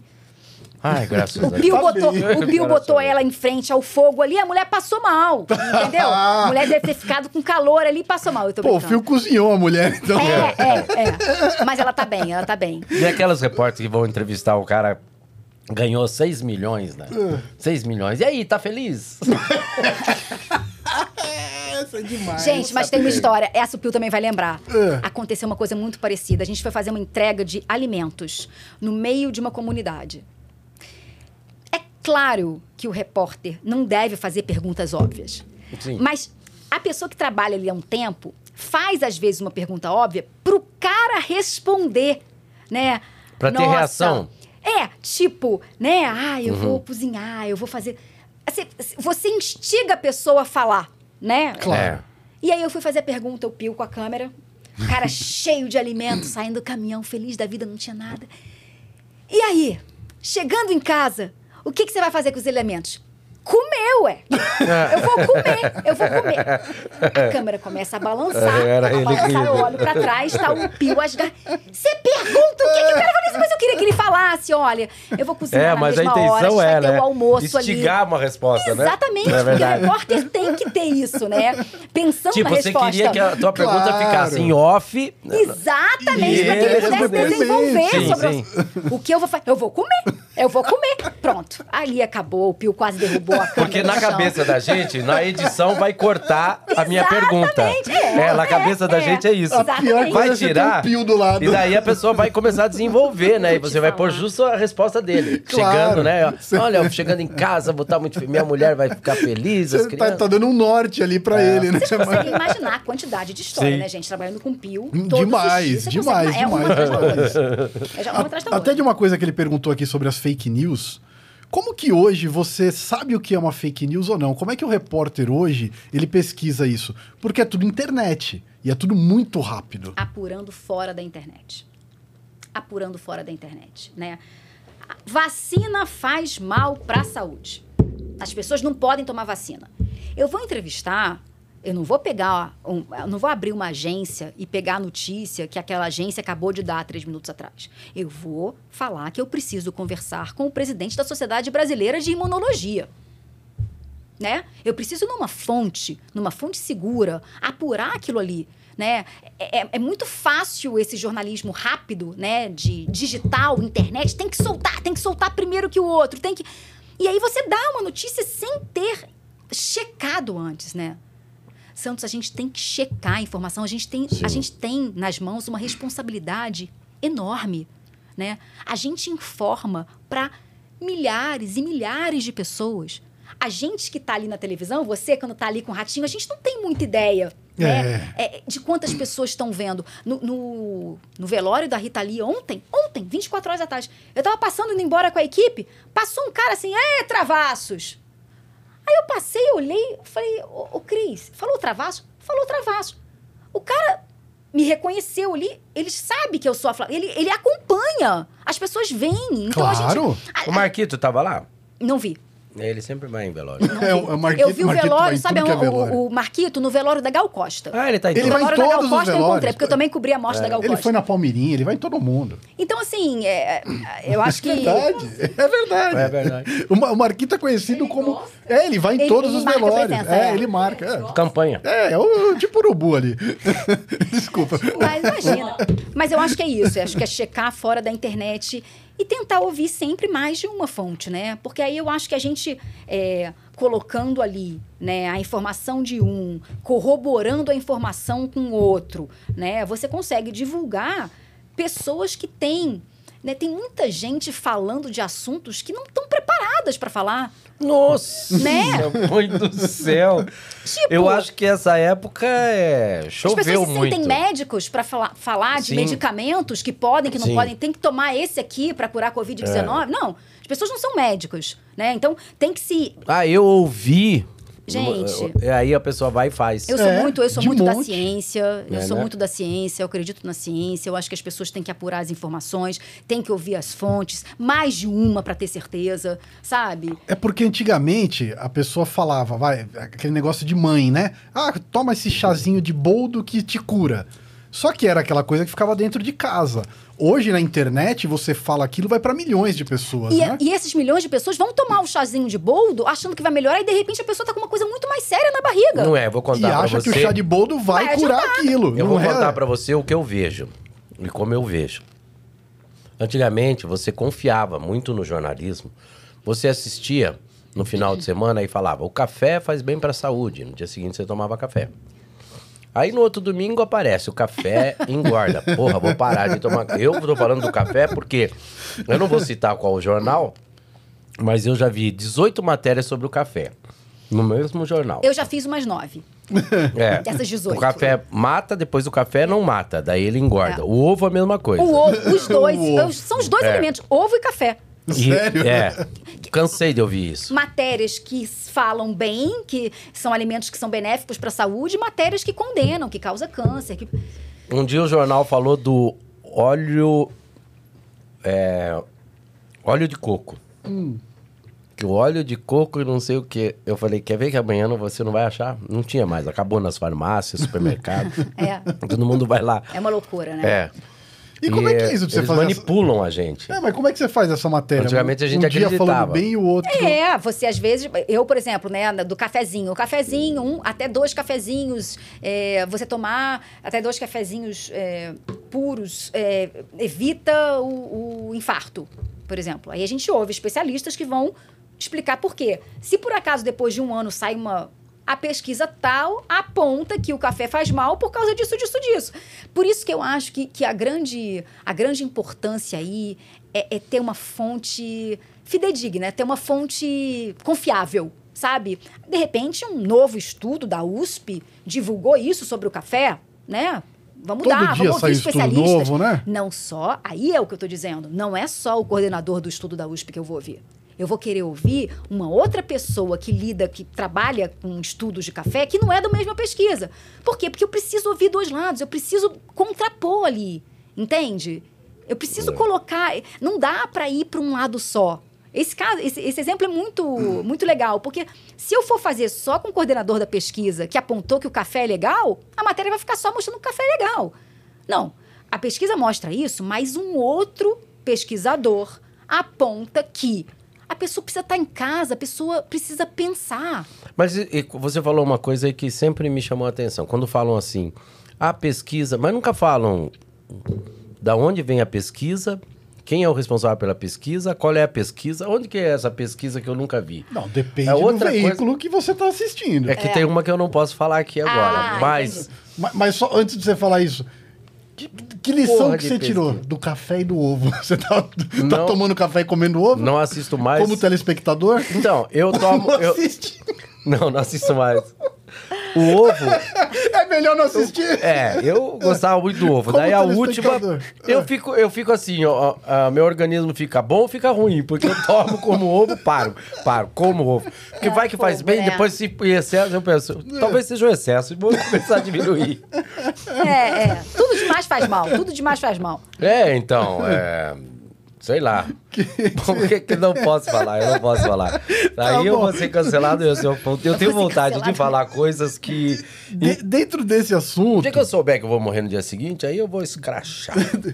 dentro desse assunto de você fazer essas matérias, que o ovo faz mal, faz bem, o café faz mal, faz bem. Você já fez alguma matéria que mudou a tua visão de alguma coisa? Que você tinha ali aquela, aquela perspectiva de um determinado assunto e a matéria fez você mudar a sua opinião. Matéria não, mas me veio na cabeça um filme. Hum, Um filme que mudou um pouco a minha, a minha percepção sobre pena de morte. Dois filmes, né? Um que fa- é aquela cela, cela 37, sala- cela 7, hum. né? Que é um cara que tem um problema mental e ele é, é acusado de um crime, ele não fez o crime. Ah, aquele ator crime. grandão. Não, Esse esse, é o outro. esse é a espera de um milagre. Espera Esse, é de um espera- milagre. esse é o Espera segundo um filme. A cela, Sim. a sala 7 é a espera de milagre. Esse ator morreu. Morreu. Morreu. Morreu. Tem o Tom Hanks. Tom. Hanks. Sim, Sim. maravilhoso. Esse filme meio que mudou a minha vida. Esse filme mudou um pouco a minha visão sobre pena de morte. Ah. Né? A matéria, matéria eu tô tentando lembrar. Mas você não assim, acha mas- que- Mas por que, por que, que mudou? que que mudou? Você era a favor, era contra e depois. Não, porque às vezes você fica com uma raiva que você fala assim, ah, tem que matar. Tem que, tem, tem que, não pode mais existir. Essa pessoa não vai ter cura, né, na sociedade. Não tem mesmo, mas se soltar, vai ter mais vítima do que matar um inocente. Vamos supor, numa cadeia tem 200, dois é inocente, matou todos os 200 bandidos, morreu aqueles dois inocentes. Se aqueles 200 sol- eh, tiver a chance de sair, vai morrer mais do que dois. Então eu sou a favor da pena de morte. Você Um dia me é de perguntaram, um dia me perguntaram assim, se for o seu filho o criminoso, você seria a favor da pena de morte? Eu se eu tivesse um filho que cometesse bal, balbúrdias é, passasse do limite ao ponto de chegar a cometer, a, a ser condenado à pena de morte, eu, com a vergonha e o caráter que eu tenho, antes dele ir para a pena de morte, eu me mataria de vergonha, porque eu tenho caráter. Eu não ia ficar em casa chorando, eu me mataria, te juro por Deus. Se tivesse um filho que chegasse a esse ponto. Agora, já me fizeram essa pergunta. Então, eu sou a favor, porque o vagabundo, quando é vagabundo, ele não tem conserto. Que nem cachorro velho não se adestra. Eu amo animal, mas cachorro Eu velho também. não se adestra. Meu pai falava, Mas aí. canalha também envelhece. Às vezes você vê Sim, um cara de cabelo branco, isso. você fala o João de Claro. Deus, por exemplo. É, é. Mas aí eu quero saber a sua visão, então. Ele, ele é radical Eu nisso. sou Ele é Você falou que mudou a tua 100%. visão. Por Mudou, quê? porque eu também tinha uma visão assim, né? Eu já vi minha mãe sendo Não levada num conserta. assalto com uma arma não na cabeça, conserta, né? não conserta. Mas Você não vê assaltante? Deixa ela, deixa ela Essa eu vou deixa- cortar e você vai me contar. Deixa, deixa eu saber a Você- visão dele. Eu Não, quero ela- saber a visão dela. Eu vou emendar Por pra que você que responder. Você Tá. já viu algum cara assaltar? É, passa o celular pra comprar pão pra mãe? Leite? Pra levar pão e leite pra cá? Não, ele. ele é, pei, pei, entra com a moto, para, vai assaltar outro. Não. Pra pagar de gato com a moto roubada, pra comprar droga, tênis de marca, pra sair com a gatinha. O cara não assalta para. Nunca vi um assaltante. Por que, que você assaltou? Por que, que você assaltou? É, pra comprar pão e leite pra minha mãe. Só faltou pão. isso, Pera que eu quero saber a visão Não dela existe. disso. Eu nunca vi. Eu tenho 63 anos, assisto televisão e trabalho dentro da TV. Nunca vi uma- um Você viu, né? Assaltante. Cachorro velho não se adestra. Nunca vi um assaltante É, falar. Não vai ter jeito, não, vai ter É, jeito. foi pra comprar Não vai pão pra mudar. minha mãe. Nunca vi. burro velho não Se alguém aprende tiver truque novo. contra mim aqui, que fale aqui. Tá. Não, normal. É É que esse filme, gente, ali, Mas Não e né? aí? existe, não Aquele existe. E aí, cara, é, Ali é um pagou, filme. Pagou, é um filme. É. Pagou, né, por um, por um crime que ele não cometeu. Ele, na verdade, ele fazia o contrário, né? Ele, Hum. ele tinha o poder de salvar as pessoas. Sim. Né? E, e, e eu não sei, eu acho que as matérias que a gente também costuma, costuma fazer de vez em quando, né? A prisão de inocentes, pessoas que não têm nada a ver com aquilo e que ficam ali na cadeia, às vezes um, dois, três anos longe. Mas não vai filha, chegar ao ponto de ir pra pena de morte. Precisa ter uma prova muito grande pro cara É, chegar a é. esse ponto. Eu não sei, eu, eu, eu fiquei pensando realmente. Vai se- acontecer como nos Estados Unidos ou em outros países que tem pena de morte, o cara fala, bom, é o seguinte, assume o crime, eu, eu dou um milhão pra tua família. O cara tá É, mas fudido tem, mesmo, tem certas coisas que você muda mesmo de opinião. Não adianta. Eu já mudei minha opinião várias vezes. E não tenho vergonha disso. Em muita coisa. É porque. sabe- Em muita coisa. E eu acho. Não, e é legal Por isso isso. Sabe por quê? é. Sabe por quê, bexiga? Porque eu acho que as pessoas não são as mesmas Não. o tempo inteiro. Nunca. Né? As pessoas evoluem, as Evoluem. pessoas mudam de opiniões com, com, a- com o que vem na vida, com a experiência, com a bagagem que, Sim. que, que ca- começam Sim. a carregar. Né? Você me, alguém, a bexiga me perguntou, né? Se teve alguma matéria que mudou assim a minha visão. Não foi uma visão, mas foi uma coisa que me deixou orgulhosa depois da matéria. Eu e o Pio, a gente viajou para cobrir ali a, a pandemia que teve ali de microcefalia no país, né? Quando surgiu essa Sim. doença, que é causada pelo Zika vírus, que é o mesmo mosquito, é o Aedes aegypti, né? O mesmo mosquito da dengue. E, de repente, do nada, começa a nascer bebês deformados, bebês sem cérebro, né? Bebês com cérebro, com a cabecinha pequena. O que, que acontece, principalmente é, em Recife, no Pernambuco, Nordeste? Foi ali o surto ali, né? O que, que acontece? Que a gente foi. Ficamos dez dias em Recife, é, fazendo matéria uma atrás da outra para o SBT Brasil, conversando com aquelas mulheres com recém-nascidos no, no- no- no colo, enfim. E uma, a gente lembra muito porque a, a mulher estava grávida de, de gêmeos. O menino nasceu perfeito. E a menina nasceu com microcefalia. Puta. Nossa. Recém-nascido. Dois, três anos, quatro anos depois, eu sugeri: vamos voltar a Recife. Vamos mostrar como é que aqueles bebês evoluíram agora. Como é que estão eles crianças? O pessoal aprovou a pauta. Vamos de novo para Recife. Fomos. E a gente encontrou. A gente foi na mesma casa desses, desses gêmeos. A gente encontrou a menina completamente debilitada, né? Sem, sem conseguir mesmo, né? No lugar do cérebro ali tem, né? O cérebro é muito pequeno, não, não, não se desenvolveu. O garoto jogando bola na rua, enfim. Eu tendo visto eles recém-nascidos, né? E no final da matéria, a mãe vira pra gente e fala assim: é, é pra Vitória agora, é, a gente só precisa comprar um equipamento para que ela consiga ficar de pé. 5, 6 anos, ela não conseguia ficar de pé ainda. Porque o corpo muito mole. E precisava do equipamento, isso aqui. Acabamos a matéria, enfim. E aí eu e o Pio, a gente perguntou. Tinha uma produtora do SBT junto também, nessa viagem. Ah, mas quanto que é o equipamento, né? Enfim, a gente achando, né? 3 mil reais, 5 mil reais. 300 reais. Não. 300 reais. 300 reais. Ela saiu, o Pio olhou pra mim, eu olhei pro Pio. Vamos dar pra ela. Vamos tirar da nossa verba de alimentação e vamos comprar essa, esse equipamento pra ela ficar de pé. Chegamos pra Carol, produtora, falou: olha, você não tem obrigação nenhuma. Se você não quiser participar, eu e o Pio. Não, eu também quero participar. Cada um deu 100 reais da sua verba de alimentação e compramos a cadeira. Então, é, isso não teria acontecido da minha atitude, da, da, da doação em si, né? Não é o dinheiro, mas de se entregar a uma matéria, de se entregar de uma forma, É, a gente acaba se envolvendo. não né? teria É, acontecido se eu não fizesse a matéria. É. Então, de, de uma certa maneira, a matéria ali hum, mudou a minha visão ali da coisa, deu e o Pio, a gente não ter dúvida do que fazer. Não tinha dúvida do que fazer. Tá aqui, a cadeira da Vitória. E aí, quando você vai pro hotel, você fala, porra, é isso, É. é isso. É tão pouco assim pra você ajudar. E- E, ajudar tanto. É tão pouco pra ajudar tanto, porque você pode ter mudado a vida dela ali. Por causa de 300 reais, você muda a vida de alguém. É, é, é, sabe? É, é, é, é isso que eu acho que faz sentido um pouco da coisa em si, sabe? De uma matéria de poder dar voz para quem não tem voz, de, de poder, de repente, estar ali, né? Quantas, quantas matérias a gente já não fez que depois da matéria a pessoa ganhou isso, isso, isso?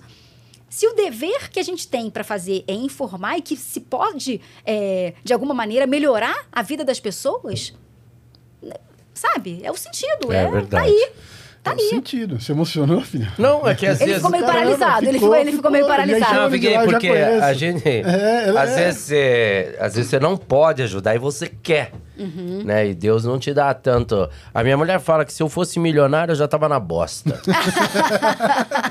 na bosta. E gozado que quando eu preciso de ajuda, são poucas, mas eu guardo o nome dessas pessoas que daí me ajudam. Ou esperam até quando você tem que acertar alguma dívida. Essas pessoas marcam, eu não esqueço pro resto da vida. E quando eu estiver muito bem, é as pessoas primeiras que eu vou É. estar pronto. Se eu morrer, meus filhos sabem que elas vão me, aju- me ajudar e eu quero que elas defendam ela e os filhos delas. É. Mas às vezes você vê pessoas que você ama e você não pode ajudar, né? É.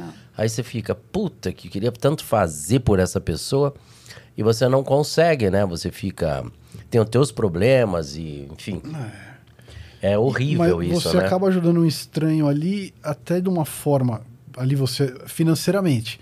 Mas pra gente que trabalha em televisão, às vezes uma palavra, uma matéria, uma coisa que você faz, você muda a vida das pessoas. Você muda, exatamente. Um Bexiga. show, uma risada. Teve um, um exemplo que está me vindo à cabeça agora, muito recente. A gente fez essa matéria esse ano, tem dois meses.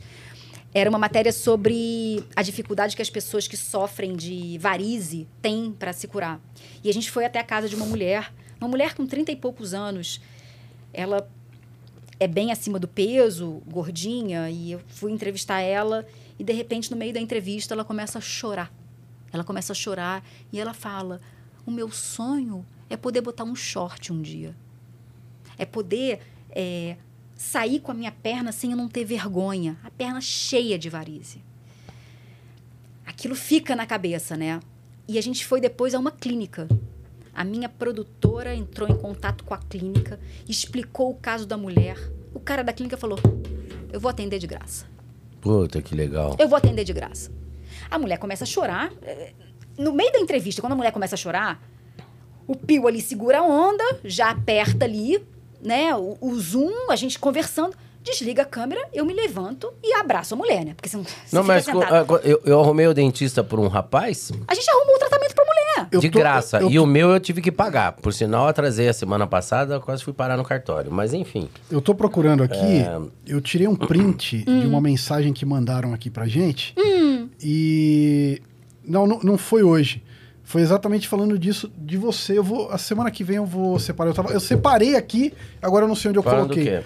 Que disso, desse assunto que nós falamos é tanta coincidência que ele mandou uma mensagem falando que estava em depressão, que ele estava muito mal naquele dia, e ele viu aqui o Salada Cast e foi a entrevista, a sua entrevista. Que nós íamos entrevistar o Pepe e Neném e eles não puderam vir, eu entrevistei o Irã de Santos.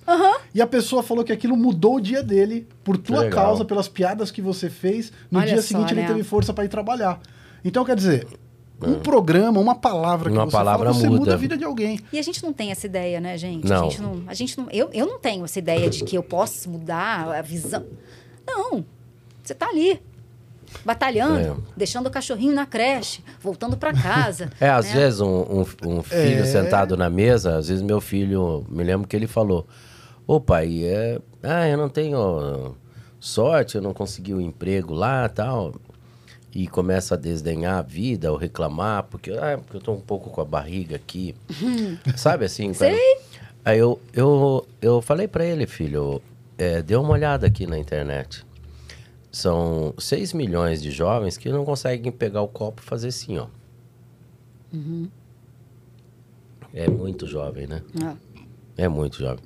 Então Ao você é um mesmo moleque tempo- de sorte. Ao, ao mesmo tempo, a gente tem o outro lado da internet também, que é a má influência. Que nem hoje no TikTok, no próprio YouTube, você tem informações de tudo. Todo mundo é jornalista, todo mundo é especialista em tudo. O que, que você acha disso? Não acho isso nada bom. Primeiro, essa história do diploma, né? Teve uma época que é, não, é, não precisa ter diploma para trabalhar como jornalista, né? Então É. precisa de quê? É, de uma pele bonita, de um cabelo, de fazer bico no ar.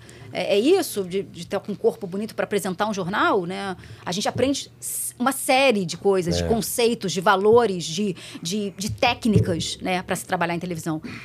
E esse tipo de coisa, eu acho que, que a falta do diploma, de repente, até ajudou um pouco, né? Até incentivou o surgimento de pessoas, É. é, né? Especialistas em Porque, tudo, claro né? que tem pessoas que têm o dom de falar.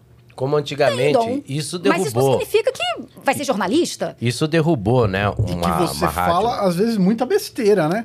Porque, pô, tem pessoas que vendem saúde que não é saudável. Exato. Tem pessoas que vendem que para você ficar rico que não é rico. É como dar a matéria que antigamente tinha, você ligava a rádio. Ô, aqui é a Dona Maria. Dona Maria, como é que tá aí na Paulista? Ah, aqui eu tô passando na Paulista. A Dona, a Dona Maria do bairro e tal. É, tô passando aqui na Paulista e tá um trânsito danado, não sei o quê. Houve um acidente na esquina, então é melhor você ir pela Alameda Santos. Tá. Aí fica a pergunta: quem é a Dona Maria pra poder. É, Sugerir o, né, ou- o melhor. está- É, e falar sobre o que tá acontecendo. Ela pode estar muito bem em casa. Ah, eu quero aparecer na rádio, eu vou ligar. Ah, assistindo, assistindo novela. tá assistindo Two and Men lá. Ó, eu tô aqui na Paulista. Você tá velho, bem, tá mentiu o na tra- Ralph Man não passa muito tempo. É. E agora eu vou te caguetar. O quê? Ele fazia isso. o quê? Do seu programa de rádio. Ah, não. Na rádio eu mandava beijo pra, pra Elizabeth, pra Regina. Feliz aniversário. Alguma Elizabeth ou Regina tá fazendo aniversário aquele dia.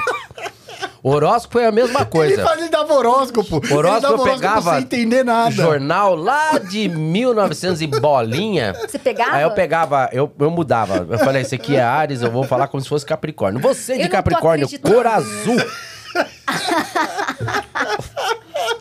Salvei muita vida ou comer? Ou, sei lá, né? Animou ou Uh. deixou muita gente em desespero, né? Mas eu falava, É o número bom. precursor das fake news, tá vendo? É, é. Custava caro pra trazer um- um- uma pessoa pra fazer o, o horóscopo. Aí eles reclamavam que era caro. Vamos cortar o horóscopo. Falei, não corta não, deixa comigo. Meu Deus. É, só na época era meio diferente, sabe? Daí eu batia no liquidificador e falava. E aniversário era direto. Meu, Quero mandar um beijo pro Marcos que tá de aniversário. Quantos Marcos hoje tá de aniversário? manda, manda feliz aniversário pra alguém aí. Regina, feliz aniversário pra você. Que Deus te abençoe. Cláudia, parabéns. Vai que uma você acerta, Santos. Acerta. Uma você acerta. Você faria isso? Iria por essa linha? Não. Jornalista é um bicho chato, né? É. Jornalista é um bicho chato. Eu falo que é. Eu, eu sou. Eu sou muito chato. Eu sou muito chata. Muito chato. Eu sou muito chata. Ele sabe disso. De ficar, sabe? É... Eu não agia como foca, né? Mas eu digo. Aniversário é aniversário. A pessoa fica feliz. que mal tá fazendo. E o horóscopo eu só dava notícia boa. Meu, Ó, o seu dia de amanhã vai ser maravilhoso, porque você sabe que é o que sai da boca vai pro universo e volta pra você. Entendi. E você falar coisas boas, ela retorna pra você, É verdade. Né? E pode ver que muitos, muitos cantores que cantam aquelas músicas de sofrência passa a mesma coisa, porque Ai, repete meu Deus Sempre tanto. com boa intenção. Sempre É. com boa intenção. E você falando coisas boas, elas vão e voltam. É. É. Eu ando, eu ando, eu vou pro SBT toda vez, eu já cansei de falar. Eu subo a rampa do SBT, eu falo, obrigado, senhor, obrigado, só agradeço. E eu ando dirigindo, eu falo, eu tenho sorte, eu tenho sorte. Às vezes eu tenho uma conta pra pagar, não sei como que eu vou pagar. Eu fico, eu tenho sorte, eu tenho sorte. Alguma coisa acontece. Alguma coisa de bom acontece. Deixa eu agradecer a galera do chat aqui, que nós já estamos chegando nos finalmente, pô. Olha Tava como muito passou rápido Muito aqui. rápido, Tinha tanto gente. assunto aqui pra falar com você É ainda. E a verdade. gente já tá chegando aí. Qual notícia, antes dele falar, que você gostaria de dar e ainda não deu? Pode falar. Que a desigualdade no país acabou. Que as pessoas são vistas e tratadas da mesma maneira. É, que não existe mais é, formas é, diferentes de tratar uma pessoa porque ela tem ou não esse bem, porque ela é ou não dessa cor, porque ela tem essa opção sexual ou não. Que as pessoas pudessem ser tratadas é, de Mas você forma acha que igual. todo mundo deve ter o mesmo direito? O mesmo direito de ir e vir? Não. De ir e vir, sim. Você acha? Sim, por que, que as pessoas não teriam o mesmo direito? Ele mata seu filho ou mata sua mãe. Ah, me voltou. Não, não, não, não. Peraí, aí, Não, aí, aí a você gente tá tá falando de outro criminoso. assunto. A gente Você tá tá falando de criminoso. Você tá Não, falando de mas é ser pessoas. humano. Não, Ser o humano criminoso não é Não, tá não, preso. não, não. O criminoso é visto não, como não, ser não fala humano. Não, mas o criminoso tem que estar estar preso. Criminoso tem que pagar tem pelo que crime estar que ele Eu acho Criminoso é outro, é outro nível da sociedade. É, é, Eu acho que devia ser por, por capacidade. Muita gente fala assim: ah, a mulher devia ocupar. Ah, o. a- é, como é que fala? Afrodescendente, né? Devia ocupar tal cargo. Ah, o homossexual. Tá, Se ele tem capacidade, a mulher tem capacidade. Agora, vamos supor: a minha mulher, ela não. Ela quer ser motorista de ônibus. Ah, mas é um preconceito. Minha mulher quer ser motorista de ônibus. Que ela estude pra ser. É. Ué, Mas ela é qual o distraída. problema? Ela vai tirar, vai e vai levar umas Não, ela, 40 ela vai pessoas ter que mostrar que ela é capaz não de é fazer capaz. aquilo. Mas, Mas ela é, tem que ela- mostrar ela que ela é que capaz. mostrar que ela é Mas não é assim. Hoje em dia não é assim. A pessoa quer ter o espaço sem ser capaz. Não.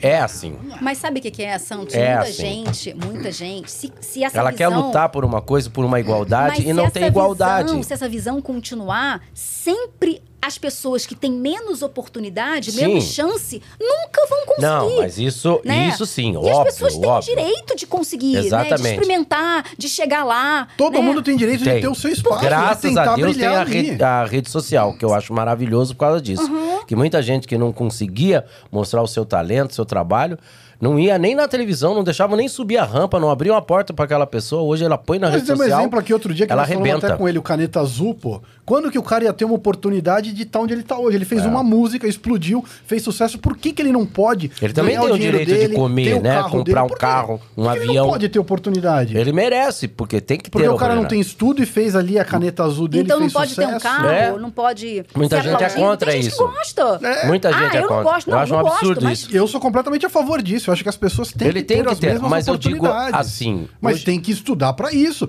Tem que chegar ali, é que nem você falou. A pessoa não pode ser jornalista só porque falou eu sou Não, mas jornalista. vamos falar uma verdade. Você estuda e chega ali. Você é, isso. jornalista, nós estamos no podcast, muita gente está na rádio. Hoje não existe uma igualdade. Hoje existe pessoas que têm mais privilégio. Hoje, por exemplo, eu só posso falar de careca. Eu não posso. Eu não tenho, eu tenho menos privilégio que outras pessoas que são diferentes de mim, E por que, que, que você agem que mais são de- privilégio? Não, direito. Você tem Então não é igualdade. Se Não, vamos você- ter- não vamos terminar o Se programa você nesse tem- papo. se você tem mais Nós vamos discutir privilégio. disso, ó. Assim que desligar Você as é câmeras, igual a gente vai mim? sair no tapa aqui. Já vi que a gente vai ficar aqui horas e horas. Se Vamos você tem mais privilégio, você não é igual a mim. Mas Se eu você tem mais direito, você é igual a mim? Não, mas eu não acho que as pessoas você têm que ser... consegue mais direito, porque. Não, eu não tô entendendo o que eu tô falando. Eu tô entendendo. Não, Não não, eu vou fazer o seguinte. Eu vou trazer um especialista nesse assunto, dois, Opa. com duas visões diferentes aqui, e a gente vai fazer um debate sobre isso. vamos preso, Isso é muito porque legal. ninguém aceita a verdade. Não, porque eu vou trazer os dois lados. Eu O vou, ser eu vou humano dois gosta de ouvir mentira. Aqui. Escuta o que eu tô falando. Nós vamos fazer um debate aqui sobre isso. Quem, o único que vai sair preso aqui é você. Não, o brasileiro, o brasileiro ama ouvir mentira.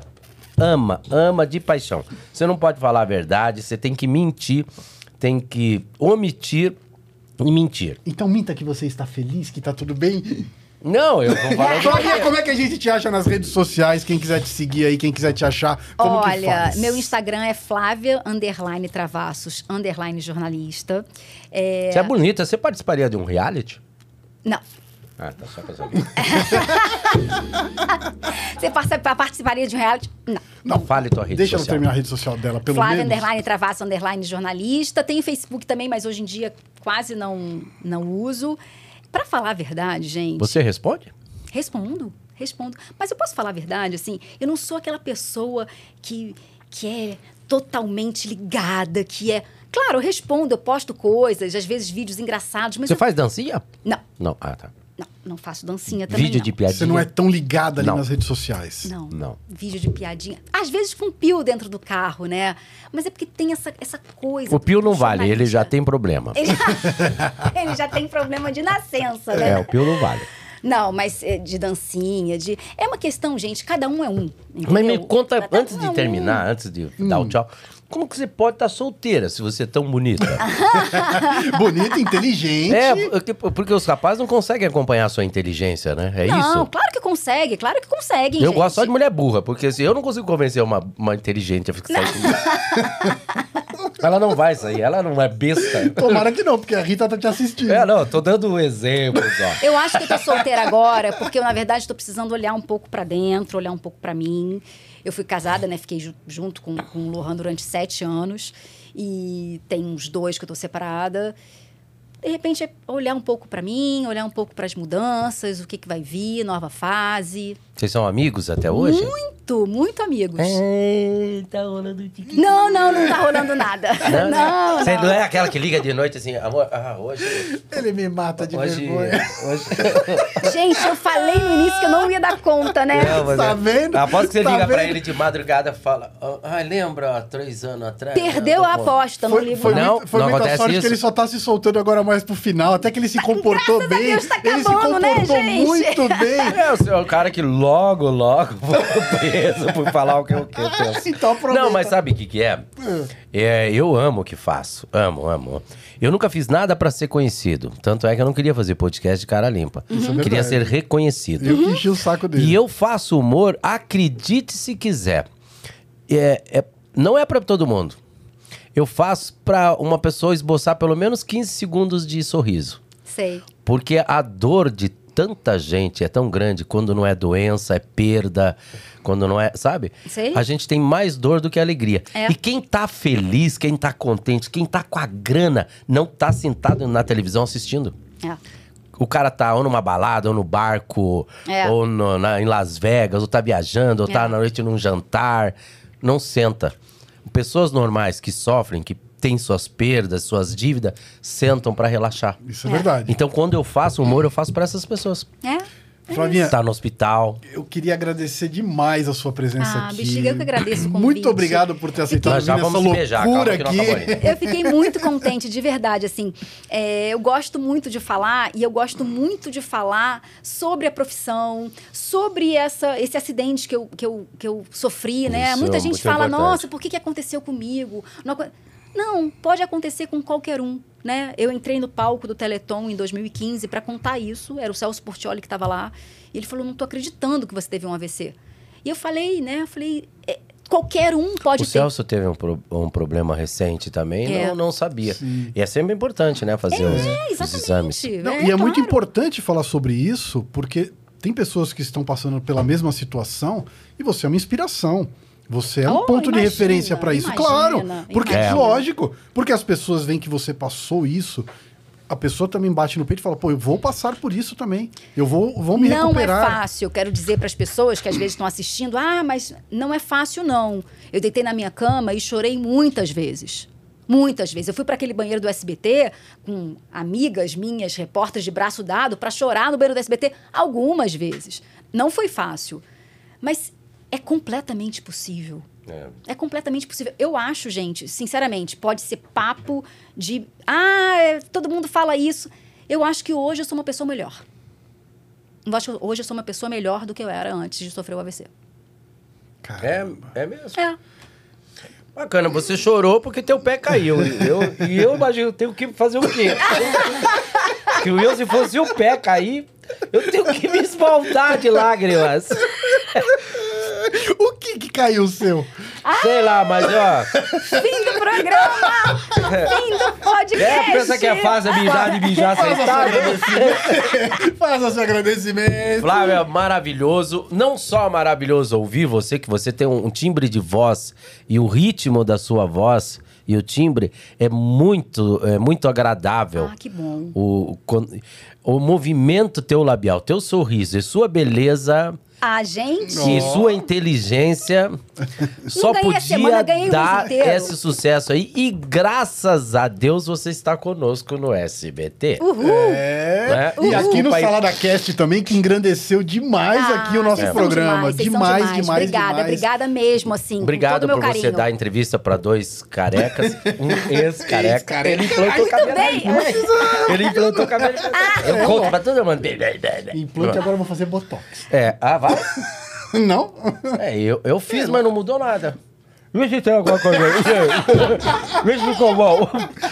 Obrigado, Flávia. Deus Muito abençoe. obrigada. Obrigado a vocês, Vocês que nos também. acompanharam, gente. Galera, Obrigada. não esquece, deixa aquele like, se inscreve aí no canal, compartilha esse vídeo pra mais pessoas aí assistirem, porque essa história aqui tem que ser compartilhada. Muito obrigado pela presença. Vamos pra câmera do geral aqui. Valeu, galera! Valeu, Pio, um abraço, cara. Valeu, Pio!